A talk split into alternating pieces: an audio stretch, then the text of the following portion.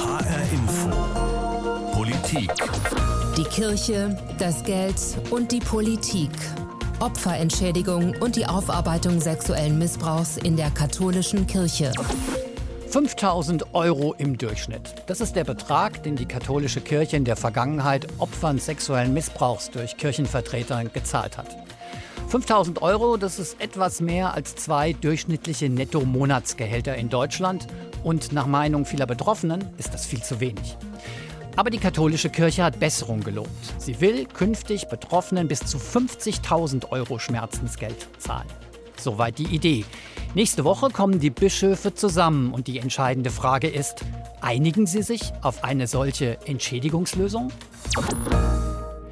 Mich interessiert in dieser Sendung aber noch ein anderer Aspekt, der in der Vergangenheit keine große Rolle gespielt hat, nämlich die Politik. Wenn nämlich tausende Menschen Opfer eines Verbrechens werden wie sexuellen Missbrauch und das seit Jahren bekannt ist, dann müsste das doch eigentlich auch die Politik interessieren. Deshalb geht es in dieser Sendung um die Kirche, das Geld und die Politik. Ich bin Oliver Günther. Bevor wir aber zu den meinen ersten Stichworten kommen, nämlich Kirche und Geld, wollen wir nochmal den Blick werfen auf die im wahrsten Sinne des Wortes Betroffenen. Zur Erinnerung, vor zwei Jahren ist eine Studie der katholischen Kirche veröffentlicht worden, die die Kirche selbst in Auftrag gegeben hat, die zu einem erschreckenden Ergebnis gekommen ist. In den letzten Jahrzehnten wurden mehr als 3000 Menschen sexuell missbraucht durch Vertreter der Kirche und viele dieser Taten sind von der Kirche anschließend systematisch vertuscht worden. In der Folge sind immer wieder dramatische Einzelschicksale bekannt geworden, wie zum Beispiel das Schicksal von Kai Moritz. Moritz ist als Jugendlicher von seinem Pflegevater, einem katholischen Pfarrer in Mittelhessen, über Jahre schwerstens missbraucht worden.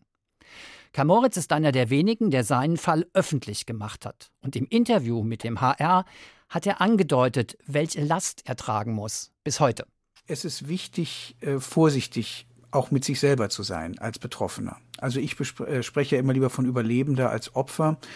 Ja, ich habe jahrelang Zeit gehabt, auch mich sehr differenziert mit meinem Schicksal da auseinanderzusetzen. Wichtig ist trotzdem damit äh, an Kirche heranzutreten und ob das jetzt in einer breiteren Öffentlichkeit sein muss, mit einer Signalwirkung, das muss jeder für sich selber entscheiden. Trotzdem, das Wichtigste ist lästig sein bei den entsprechenden Stellen, dass das nicht in der Versenkung verschwindet. Begriffe wie Überlebender, man muss vorsichtig sein mit sich selbst oder man muss lästig sein gegenüber der Kirche, deuten meines Erachtens schon an, womit viele Betroffene bis heute zu kämpfen haben. Was das alles für die Betroffenen bedeutet, kann Matthias Katsch nachempfinden.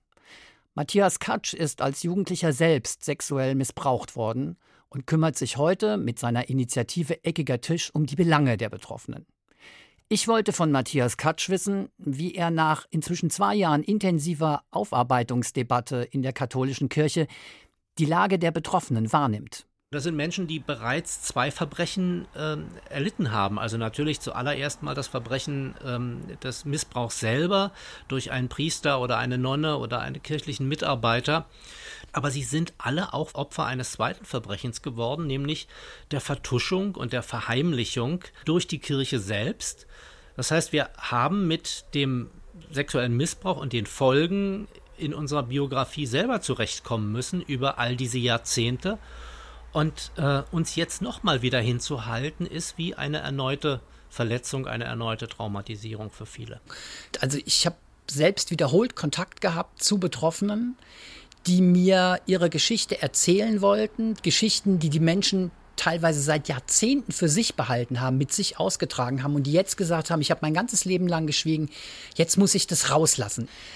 Und dann sagen die gleichen Leute auch, die im einen Moment so kämpferisch wirken, ich kann nicht. Ich kann auch mit Ihnen als Journalisten sprechen. Ich muss, so hat mir das Anna neulich in der Textnachricht geschrieben, ich muss zur Ruhe kommen und muss meinen Frieden finden. Ist diese ganze Diskussion um die Aufarbeitung nochmal eine zweite, möglicherweise sogar eine dritte Traumatisierung? Ich versuche es mal mit einem Bild aus der Chirurgie. Stellen Sie sich vor, Sie haben eine tiefe Wunde empfangen und haben dann, weil diese Wunde nicht sachgemäß versorgt wurde, mit Bordmitteln, mit ihren eigenen Heilkräften ähm, es geschafft, dass sich das irgendwie verkapselt hat, dass sie weiterleben konnten. unter dieser Verkapselung ist natürlich der Eiter weitergewachsen. Äh, sie sind krank geworden, psychisch krank geworden, sie haben Beeinträchtigungen gehabt in ihrem Arbeitsleben, in ihrem Liebesleben, in ihrer Beziehungsfähigkeit. Und dann kommt sozusagen der Moment, wo das aufgerissen wird. Und das ist wie das Aufreißen einer alten, vereiterten Wunde. Das ist erstmal schmerzhaft. Das empfinden Betroffene auch regelmäßig als Belastung, wenn ähm, aufgearbeitet wird. Mhm. Aber sie wissen auch, die, durch diesen Schmerz muss ich durch, damit der Eiter jetzt mal rauskommt und die Wunde am Ende dann jetzt wenigstens vernünftig verheilen kann. Und was wir jetzt erleben seit mindestens zwei Jahren, ist, dass wir diese neu aufgebrochene Wunde weiterhin offen halten müssen, weil die Kirche es nicht schafft, eine Lösung zu finden und den Weg zu gehen, den wir ihnen jetzt immer wieder versucht haben zu beschreiben. Ähm, die Aufarbeitung in Gang zu bekommen und die Opfer angemessen zu entschädigen, ähm, damit diese Wunde, um beim Bild zu bleiben, dann schließlich und endlich äh, verheilen kann. Weil also, das auch brutal klingt. Wir müssen die Wunde jetzt erstmal noch offen halten im Zuge der Aufarbeitung. Ja, ja. Es ist tatsächlich so, dadurch, dass eben nichts geklärt ist, dass nichts abgeschlossen ist, die Leute werden wirklich äh, zwischen Himmel und Hölle gehalten äh, damit.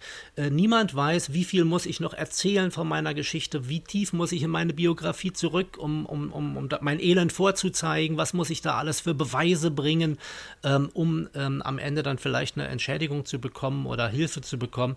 Und diese Ungewissheit, das ist wirklich eine Zerreißprobe für viele Betroffene. Sie haben diese Situation zwischen Himmel und Hölle schon angesprochen auch diese Notwendigkeit, die Wunde jetzt noch offen zu halten? Haben Sie auf der anderen Seite die Befürchtung, dass vielen einfach die Kraft ausgeht? Vielen Betroffenen? Das ist jetzt ja schon der Fall. Betroffene, die sich äh, jahrelang ähm, versucht haben, auseinanderzusetzen, auch die Kirche zu konfrontieren, ihre Geschichte aufzuklären, resignieren und sagen, es, es, es hat keinen Sinn, ich komme hier nicht weiter. Und es wäre zynisch, wenn die Kirche darauf spekuliert, dass die Opfer entweder sterben oder resignieren und aufgeben. Ähm, aber ich habe manchmal den Verdacht, dass es Stimmen gibt auf der anderen Seite, die genau auf diesen Effekt hoffen, damit es so billig wie möglich wird.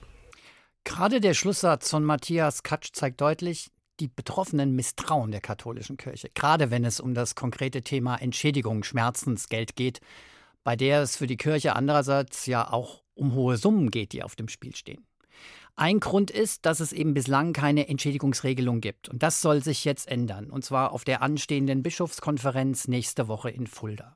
Grundlage eines Beschlusses sollen dabei Eckpunkte sein, auf die sich die Bischöfe schon im Frühjahr geeinigt haben und die meine Kollegin Anne Bayer vorstellt. Die katholischen Bischöfe haben im Frühjahr beschlossen, die Opfer sexuellen Missbrauchs künftig mit einem einmaligen Schmerzensgeld zu entschädigen. Das soll zwischen 5.000 und 50.000 Euro liegen. Der Bischof aus Trier und Missbrauchsbeauftragte der Deutschen Bischofskonferenz, Stefan Ackermann, sagte damals im März, Bisher hatten wir ja in der Regel bis zu 5000 Euro, in Härtefällen auch darüber. Und das war zu wenig, hat die katholische Kirche mit dem neuen Beschluss eingestanden. Mit der neuen Regelung orientiert sich die katholische Kirche nun an einer zivilrechtlichen Schmerzensgeldtabelle und entsprechenden Gerichtsurteilen.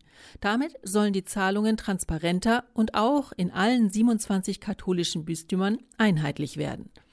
Ob und wenn ja, welches Schmerzensgeld gezahlt wird, das soll ein unabhängiges und zentrales Gremium in einer sogenannten Plausibilitätsprüfung entscheiden.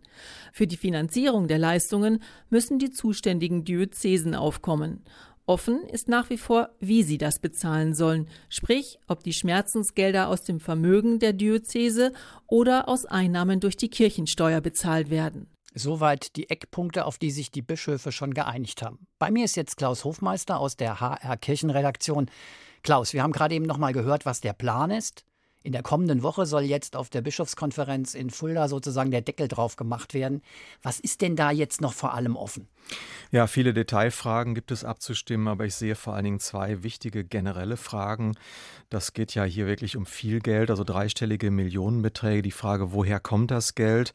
Zunächst mal sind die Diözesen am Zug, die werden einen Topf füllen, aus dem heraus dann bezahlt wird. Aber woher nehmen die das Geld? Also nehmen die das zum Beispiel aus Kirchensteuern? Bischof Ackermann, der Missbrauchsbeauftragte, der eben schon kurz zu Wort kam, sagte, wir werden nicht umhin kommen, äh, bei diesen Beträgen auch auf Kirchensteuern zurückzugreifen. Da gab es mhm. einen riesen Aufstrei in in den Laienverbänden, die gesagt haben, jetzt sollen die Gläubigen, die unter dem Klerikalismus der Priester gelitten hatten, auch noch für deren Exzesse zahlen. Also das ist so widersinnig aus der Sicht der Laien. Äh, das heißt, das ist eine heikle Kirchen, innerkirchlich politische Frage, die geklärt werden muss. Und die Deutsche Bischofskonferenz will natürlich einen einheitlichen Weg und will, dass eigentlich alle eingeschworen werden, möglichst das anders zu formulieren, also nicht aus Kirchensteuern, weil einfach das eine, wieder eine Flanke ist, die innerkirchlich unglaublich viel Unruhe auslösen würde. Und äh, das andere ist eben die wichtige Detailfrage Nummer zwei aus meiner Sicht, wie werden die Orden mit einbezogen? Die haben eine Umfrage gemacht und haben selber gerade erstmal noch Opferschicksale identifiziert, 1400, etwas mehr als 1400. Da geht es also auch nochmal um Beträge von vielleicht 30 Millionen. Und die kämen noch oben die drauf kämen noch zu den oben Zahlen, drauf, die denn bekannt sind. Die, die Orden haben eben keine Kirchensteuern, die haben keine eigenen Einnahmen, die sind im Grunde arm wie die Kirchenmäuse. Da müssten die Bischöfe sich auch dazu verstehen, denen unter die Arme zu greifen. Jetzt hast du schon gesagt, dass eine einheitliche Lösung überhaupt Einigkeit eine große Rolle spielt. Jetzt sind ja einige Bistümer schon in den letzten Monaten vorgeprescht und haben eigene Regelungen installiert, die auch über das hinausgehen, was die Bischofskonferenz ja eigentlich anpeilt, eben diese Schmerzensgeldsumme von 50.000 Euro. Übt das auf die übrigen Bistümer jetzt nochmal Druck aus? Ja, das sehen die gar nicht gerne. Die wollten eigentlich eine einheitliche nationale Lösung. Jetzt preschen die Erzbistümer Freiburg und Augsburg vor. Augsburg zahlt bis zu 75.000 Euro, also legt noch was drauf, hat auch ein Rentenmodell, dass also Leute über lange Zeit äh, monatliche Zahlungen bekommen. Das setzt die Deutsche Bischofskonferenz unter Druck, denn die Bischöfe in Freiburg und Augsburg zeigen, die Zeit drängt. Wir haben schon getan, was ihr eigentlich jetzt endlich mal tun müsstet. Und das ist natürlich auch so ein Wettbewerb, welcher Bischof hat die Nase vorn. Das sorgt ein bisschen für Unruhe innerbetrieblich. Jetzt war ja eigentlich der Plan der folgende. Im Frühjahr wurden diese Eckpunkte verabschiedet und jetzt im Herbst sollte eigentlich eine Entscheidung fällen. Glaubst du, dass am Ende des Treffens in der kommenden Woche in Fulda tatsächlich eine Einigung steht und damit ja dann auch wirklich die konkrete Aussicht für die Betroffenen, dass ein Schmerzensgeld bezahlt wird? Ja, ich bin kein Prophet, aber ich äh, habe so einige Eindrücke, die mich darin bestärken, dass es offensichtlich bei dieser Bischofskonferenz doch noch nicht äh, der Deckel draufkommen kann. Ähm, ich sehe das so an konferenztaktischen Signalen. Zum Beispiel ist das Stichwort Entschädigung gar nicht auf der offiziellen Tagesordnung. Das verbirgt sich hinter einem anderen Tagesordnungspunkt. Also offenbar mh, schreckt man noch ein bisschen davor zurück, der Öffentlichkeit etwas zu präsentieren. Äh, und das bedeutet natürlich für die Zahlungen, du hast es eben angesprochen, dass wir dann auch dieses Jahr nicht mehr ausgezahlt werden können, wenn die sich jetzt nicht einigen. Vielen Dank, Klaus Hofmeister, bis hierher. Wir werden noch mal gleich weitersprechen. Wir haben zum Einstieg der Sendung versucht, das Leid der Opfer zu umreißen. Wir haben einiges gehört jetzt zu den Plänen der Bischöfe und jetzt wollen wir das beides mal zusammenbringen, also die Perspektive der Betroffenen und die geplante Schmerzensgeldlösung. Also habe ich auch darüber nochmal mit Matthias Katsch gesprochen von der betroffenen Initiative Eckiger Tisch. Und ich habe zu Beginn des Interviews seine Kritik an der geplanten Entschädigung aufgegriffen, die er schon nach der Präsentation der Eckpunkte im Frühjahr deutlich geäußert hatte.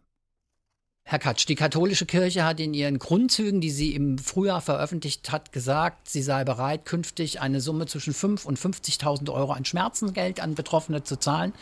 Das sei deutlich mehr als bislang. Trotzdem sagen Sie, das ist zu wenig.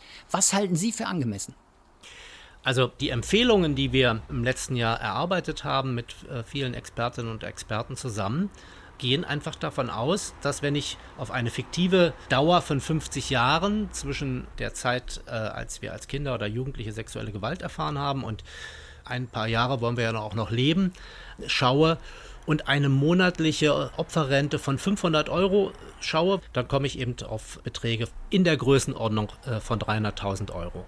Aber die Kirche rudert ja schon wieder zurück. Sie will ja gar keinen Ausgleich mehr schaffen, sondern sie will nur weiterhin anerkennen, dass uns Schlimmes widerfahren ist. Das heißt, sie rückt auch davon ab, dass sie eingesteht, dass sie als Institution eine Mitverantwortung trägt für die Verbrechen und für die Folgen der Verbrechen.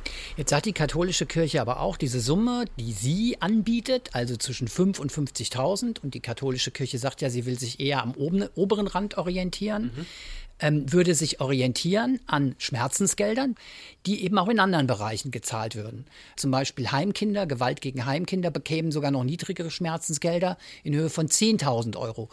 Also sind die 50.000 nicht doch angemessen, wenn man diesen Vergleich zieht? Wir haben es aber bei den Verbrechen, über die wir hier sprechen, ja zu tun mit Verbrechen, die vor Jahren und Jahrzehnten äh, begangen wurden und an der die Institution aktiv einen Anteil hatte, dass sie erst so spät aufgeklärt werden konnten. Und insofern müssen die Schmerzensgelder, über die wir hier jetzt sprechen, eine andere Dimension haben, als wenn ich einen aktuellen Fall heute, einer Vergewaltigung zum Beispiel, vor Gericht äh, durch einen Einzeltäter, auch das muss man, glaube ich, nochmal klar machen, verhandle. Wir haben es hier zu tun mit Kriminalität, die eingebettet ist in ein institutionelles Versagen. Gehen wir aber davon aus, diese Summen würden tatsächlich gezahlt werden, also 300.000 Euro zum Beispiel pro Betroffenen. Bei mehreren tausend Betroffenen wären man insgesamt bei Milliardenbeträge. Das würde die Institution in den Ruin treiben. Das würden Sie in Kauf nehmen. Ich glaube nicht, dass es die Institution in den Ruin treiben würde. Wir haben mal kalkuliert, als wir noch von 3000 Opfern ausgingen und ähm, dann wären wir etwa bei einer Milliarde Euro gewesen, äh, wenn man sich auf die äh, Forderung von 300.000 eingelassen hätte. Die Kirchen erzielen Jahr für Jahr zwischen 4 und 5 Milliarden Euro Einnahmen aus Kirchensteuern. Da sollte es für Bistümer die in ihren Bilanzen Milliardenwerte ausweisen, kein Problem sein, eine Milliarde äh, für ihre Opfer vorzusehen und äh, zu finanzieren. Was wichtig wäre, wäre ein Akt der Solidarität zwischen den verschiedenen Bistümern. Es gibt arme und reiche Bistümer, es gibt große und kleine Ordensgemeinschaften. Das heißt, wenn alle gemeinsam sagen, ja, wir als Institution haben hier Verantwortung äh, zu übernehmen für das, was äh, unsere Vorfahren ähm, und äh, Zeitgenossen angerichtet haben, dann glaube ich, sollte das kein Problem sein, für die reichste Kirche der Welt äh, solche Beträge zu finanzieren. Wären Sie denn damit einverstanden, wenn die Kirche sagt, na ja, dann zahlen wir dieses Schmerzengeld unter anderem auch aus Einnahmen aus der Kirchensteuer? Ich sehe gar keine Schwierigkeit darin. Äh, die Kirchensteuer heißt zwar Steuer, weil sie durch den Staat eingezogen wird, aber ist ja letztlich nichts anderes als ein Mitgliedsbeitrag. Und wenn die Institution, der ich angehöre, haften muss für das, was sie angerichtet hat, dann haften halt auch die Mitglieder mit ihren Beiträgen. Also es ist mir letztlich egal, wie die Kirche das intern finanziert. Ich weise nur darauf hin, dass es keine plausible Erklärung dafür gibt, dass ausgerechnet diese Institution die wie keine andere über Jahrhunderte Vermögen angehäuft hat, die sich heute noch nach 200 Jahren von den Bundesländern Entschädigungen zahlen lässt für äh, Enteignungen in napoleonischer Zeit, dass die das jetzt nicht hinkriegen soll, ihre Opfer angemessen zu entschädigen. Sagt Matthias Katsch von der betroffenen Initiative Eckiger Tisch. Soweit zum Stichwort Entschädigung oder wie wir es im Titel der Sendung formuliert haben, der Kirche und dem Geld. Fehlt noch das dritte Stichwort, Politik. Denn dass der gesamte Komplex eine politische Dimension hat, liegt ja eigentlich auf der Hand. Da sind zum einen tausende Opfer, da ist die systematische Vertuschung durch eine Institution, die immerhin in Deutschland auch noch das Recht hat, eine Steuer zu kassieren. Da ist aber auf der anderen Seite auch eine Einrichtung, die viele soziale Leistungen anbietet, vom Kindergarten bis zum Altenwohnheim und deren finanzielle Lage dem Staat absolut nicht egal sein kann. Was also sagt die Politik zu all dem? Immerhin, alle Fraktionen im Bundestag haben Kirchen- bzw. religionspolitische Sprecher. Also haben wir die um Statements gebeten. Was dabei zurückkam? Naja, mein Kollege Jens Borchers fasst das mal zusammen. Fünf Bundestagsfraktionen haben wir angeschrieben. Drei Fragen wollten wir von den zuständigen Sprechern der Fraktionen beantwortet haben. Die CDU-CSU-Fraktion, die AfD und die Linke schickten gar keine Antworten. Es gab insgesamt, sagen wir mal, zweieinhalb Antworten auf unsere konkreten Fragen. Ich erkläre dann gleich, was ich mit der halben Antwort meine, aber hier ist erstmal unsere erste Frage. Wie beurteilen Sie, dass die katholische Kirche sich bis heute auf noch keine Regelung in Sachen Entschädigungszahlungen geeinigt hat? Die halbe Antwort kam von der FDP. Halbe Antwort deshalb, weil Benjamin Strasser bei der FDP-Bundestagsfraktion zuständig für Religionsfragen nur sehr allgemein etwas zum Thema Entschädigungszahlungen für Missbrauchsopfer sagte. Betroffene brauchen transparente und nachvollziehbare Regeln ähm, und Ansprüche, sodass sie diese auch geltend machen können. Hier wurde meiner Meinung nach auch viel Zeit verspielt und umso wichtiger ist es, dass die Vollversammlung der Deutschen Bischofskonferenz in diesem September auch Klarheit bezüglich der Entschädigungszahlungen herstellt. Lars Castellucci ist Beauftragter für Kirchen- und Religionsgemeinschaften in der SPD-Bundestagsfraktion. Er beurteilt das Fehlen einer klaren Entschädigungsregelung so. Es sind jetzt mehr als zehn Jahre, dass der Missbrauchsskandal öffentlich wurde und die gesamte Aufarbeitung geht viel zu langsam. Und Konstantin von Notz bei den Grünen für Religionen und Weltanschauungen zuständig meint, man muss sagen, die Entschädigungszahlungen sind für die Betroffenen als Anerkennung und zur Bewältigung ihres Leids ganz besonders wichtig. Und deswegen muss es hier im Interesse aller Beteiligten schnellstmöglich zu einer guten und einvernehmlichen Regelung endlich kommen. Unsere zweite Frage an die Fraktionen. Welche Initiativen haben Sie persönlich bzw. Ihre Fraktion ergriffen, um den Prozess einheitliche Regelung für Entschädigungszahlung für Missbrauchsopfer voranzubringen? Diese Frage beantworteten dann nur noch SPD und Grüne. Sozialdemokrat Lars Castellucci. Sexualisierte Gewalt an Kindern oder Schutzbefohlenen ist leider ein riesengesellschaftliches Thema, nicht nur in den Kirchen, sondern etwa auch in den Familien oder im Sport und dem müssen wir uns parlamentarisch viel stärker widmen. Von der SPD also keine Initiative, um schneller zu einer Entschädigungsregelung für die Missbrauchsopfer der katholischen Kirche zu gelangen. Ähnlich sieht es bei den Grünen aus. Konstantin von Notz. Wir und meine Fraktion begleiten diese Gespräche und versuchen zwischen den Beteiligten zu vermitteln. Festzuhalten bleibt, Offenbar hat keine Bundestagsfraktion eine konkrete Initiative gestartet, um den Prozess der Entschädigungsregelung bei der katholischen Kirche zu beschleunigen. Und schließlich unsere letzte Frage an die Bundestagsfraktionen. Wie stehen Sie dazu, dass für die Entschädigung von Missbrauchsopfern möglicherweise auch Einnahmen aus der Kirchensteuer verwendet werden? Diese Frage beantwortete nur noch einer Konstantin von Notz von den Grünen. Ich glaube, dass die Frage, aus äh, welchen Töpfen das Geld für die Entschädigung kommt, dass das tatsächlich innerhalb der Kirchen entschieden äh, werden muss. Entscheidend ist, äh, dass diese Entschädigung kommt. Fünf Fraktionen, drei Fragen, zweieinhalb Antworten zur politischen Sicht auf den nach wie vor sehr langsamen Prozess einer Entschädigungsregelung für die Missbrauchsopfer der katholischen Kirche. Gut, soweit die überschaubaren Rückmeldungen aus dem Bundestag. Aber nicht nur der Bundestag beschäftigt sich mit dem Thema oder beschäftigt sich in dem Fall eher nicht mit dem Thema. Die Bundesregierung engagiert sich auch gegen sexuellen Missbrauch. Sie hat extra ein eigenes Amt dafür geschaffen, nämlich die Stelle des unabhängigen Beauftragten für Fragen des sexuellen Missbrauchs. Dieses Amt ist auch beteiligt an der Aufarbeitung des sexuellen Missbrauchs durch die katholische Kirche. Im Juni zum Beispiel hat es eine gemeinsame Erklärung von beiden Seiten gegeben. Von meiner Kollegin Azuma Satter in unserem Berliner Hauptstadtstudio wollte ich also wissen, welche Rolle spielt dieser unabhängige Beauftragte der Bundesregierung, sein Name ist übrigens Johannes Wilhelm Röhrig, in Sachen Aufarbeitung Missbrauch in der Kirche. Johannes Wilhelm Röhrig sitzt immer noch zwischen den Stühlen, denn er soll dafür sorgen, dass der Missbrauchsskandal aufgearbeitet wird und befindet sich als Beauftragter der Bundesregierung irgendwo zwischen Politik, Kirche und den Betroffenen. Eine schwierige Position, wie er selbst weiß. Also ich glaube nicht, dass ich allen Seiten äh, gerecht werde und es gibt ja auch äh, Kritik äh, von von allen Seiten, mit denen ich mich auseinandersetzen muss. Diese Kritik kommt in erster Linie von Betroffenen. Sie finden den Aufarbeitungsprozess der Kirche zu langsam und das ist Röhrig vollkommen bewusst. Ich kann auch jeden Betroffenen äh, gut verstehen, der sagt, das ist alles viel zu zögerlich und weil es so lange dauert, glauben wir gar nicht, dass die katholische Kirche wirklich an einer ernsthaften und umfassenden Aufarbeitung interessiert ist. Aber ich möchte halt unterstützen, dass es überhaupt vorangeht. Das tut es wenn auch nur in kleinen Etappen. Im April hatten sich Röhrig und die katholischen Bischöfe auf gemeinsame Standards für die Aufarbeitung geeinigt. In Zukunft soll es in allen 27 Bistümern unabhängige Kommissionen geben, die sich mit den Missbrauchsfällen beschäftigen. Aus Sicht der Kirche ein großer Schritt, sagt auch Prälat Jüsten aus dem katholischen Büro in Berlin. Gleichwohl äh, ist es ein mühsamer Prozess, weil äh, es dauert immer sehr, sehr lange, bis eine so Riesenorganisation alle mit ins Boot haben.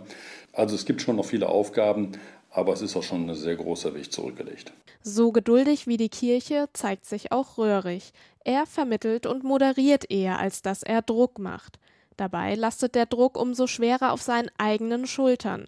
Denn Röhrig ist nicht nur für die Aufarbeitung der Missbrauchsfälle in den Kirchen zuständig, sondern auch in allen anderen Teilen der Gesellschaft. Da schauen jetzt alle zivilgesellschaftlichen Organisationen sehr genau hin, äh, wie das gelingt mit der Aufarbeitung in dem katholischen Bereich. Und natürlich äh, sollte das dann auch ein Best Practice sein für die anderen Institutionen. Wie zum Beispiel Sportvereine und Schulen. Röhrig selbst appelliert an das Interesse der Bundestagsabgeordneten. Gegenüber der Politik findet er deutliche Worte, wirft ihr sogar Versagen vor. Hier moderiert er nicht, hier macht er Druck. Die Kirche, das Geld und die Politik. Bei mir ist immer noch mein Kollege Klaus Hofmeister aus der HR Kirchenredaktion. Klaus, lass uns doch am Ende mal versuchen, diese drei Begriffe zusammenzubinden, zusammenzuführen. Also mein Eindruck ist schon, politisch steht die Kirche in Sachen Aufarbeitung sexueller Missbrauch unter keinem großen Druck. Oder täuscht der Eindruck? Nein, das ist äh, richtig. Es gibt wohl einen Druck auf die Kirche. Das ist der Druck der Öffentlichkeit, das ist der Druck der Medien. Also da gibt es eine hohe Erwartungshaltung, die sich auch in dieser Sendung spiegelt und die eben auch von der Kirche wahrgenommen wird, zum Teil übrigens auch begrüßt wird, weil Bischöfe, die etwas ändern wollen im Sinne der äh, Missbrauchsopfer, die stecken natürlich in diesen sehr unübersichtlichen Strukturen dieser 27, ich kann mal sagen, würde mal sagen, Kirchenfürstentümer, denn jeder Bischof glaubt ja auch unabhängig zu sein. Die Deutsche Bischofskonferenz versucht hier eine Moderation hinzukriegen, damit es eine einheitliche Lösung gibt, aber die Bischofskonferenz hat eigentlich keine Weisungsbefugnis.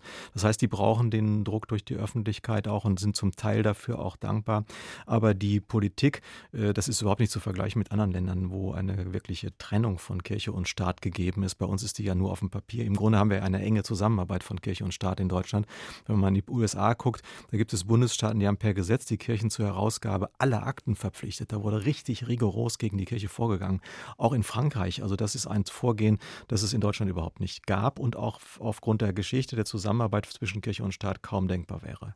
Weil du gerade sagst, äh, die Bischofskonferenz ist ja auch in sich durchaus nicht ganz einig. Es gibt Bischöfe, die wollen eigentlich weiter vorangehen, auch Tempo machen bei der Aufarbeitung. Würde denn denen ein bisschen mehr Druck aus der Politik nicht helfen sogar? Also meine Erfahrung ist, dass die ähm, Bischöfe sehr sensibel reagieren auf Druck von Seiten äh, mhm. der Politik. Da gab es auch Beispiele, wo sich die Kanzlerin mal deutlicher geäußert hat und so weiter. Das äh, führt zu Erschütterungen bis in die Tiefen des, der Erinnerung äh, dieses Verhältnisses zwischen Kirche und Staat. Das will man also gar nicht haben. Besser ist natürlich auch objektiv, wenn eine intrinsische Motivation seitens der Bischöfe da ist. Es gibt eine Minderheit, ich würde sagen, es ist vielleicht ein Fünftel oder so, die wirklich am liebsten ähm, weiter so machen würden, am liebsten sich nicht äh, bewegen würden. Aber es, ich sehe gerade unter den jungen Bischöfen im Moment doch eine wirkliche Entschiedenheit, da etwas voranzugehen. Und man darf nicht unterschätzen, dass jetzt ähm, zwei strukturelle Dinge angestoßen sind. Und wenn die mal in trockenen Tüchern sind, das eine ist die Entschädigungsordnung, das andere ist die schon äh, genannte Aufarbeitungsordnung, die mit dem Herrn Röhrig verabredet wurde. Wenn diese Dinge mal in trockenen Tüchern sind, und das dauert nicht mehr lange, das wird jetzt vielleicht noch maximal ein halbes Jahr sein, dann sind damit Strukturen geschaffen schaffen. Und die Kirche ist eine Institution mit starken Strukturen. Das heißt also, da wird dann auch eben auf Dauer etwas abgesichert sein. Ne? Und insofern, vielleicht muss man der Kirche noch ein, ein bisschen mehr äh, sozusagen entgegenkommen und sagen, ja, ihr braucht die Zeit, aber wenn es dann entschieden ist, dann ist es auch äh, sozusagen wirksam. Gerade ähm, in dem Beitrag über den Beauftragten, Herrn Röhrig, ist ja auch klar geworden, die Aufarbeitung innerhalb der Kirche hat ja auch für andere gesellschaftliche Bereiche offensichtlich eine große Bedeutung, weil man versucht, offensichtlich auch äh, versucht, da sowas wie eine Blaupause zu bekommen. Ähm, Hilft es, wenn man auf die Aufarbeitung der Kirche schaut? Also übt das nochmal Druck aus, weil die Kirche halt einfach merkt, dass was wir hier machen, ist möglicherweise wichtig auch für andere gesellschaftliche Bereiche? Ja, das spürt man schon. Das spricht natürlich keiner aus. Aber im Grunde äh, glaube ich schon, dass die Kirche sich so ein bisschen als Musterschüler jetzt gerade im äh, Zusammenspiel mit dem Herrn Röhrig versteht, dass man sagt, wir machen hier was, da ist noch kein anderer in der Gesellschaft, keine andere Institution so weit gekommen und das ist ein Stück Blaupause, wir sind ein Stück Vorbild. Ähm, das würde so niemand von den Offiziellen sagen weil sie in dem äh, Bereich eben einfach überhaupt keinen Grund haben, den Mund voll zu nehmen. Aber es ist de facto so. Das war HR Info Politik zum Thema die Kirche, das Geld, die Politik, die Opferentschädigung und die Aufarbeitung sexuellen Missbrauchs in der katholischen Kirche.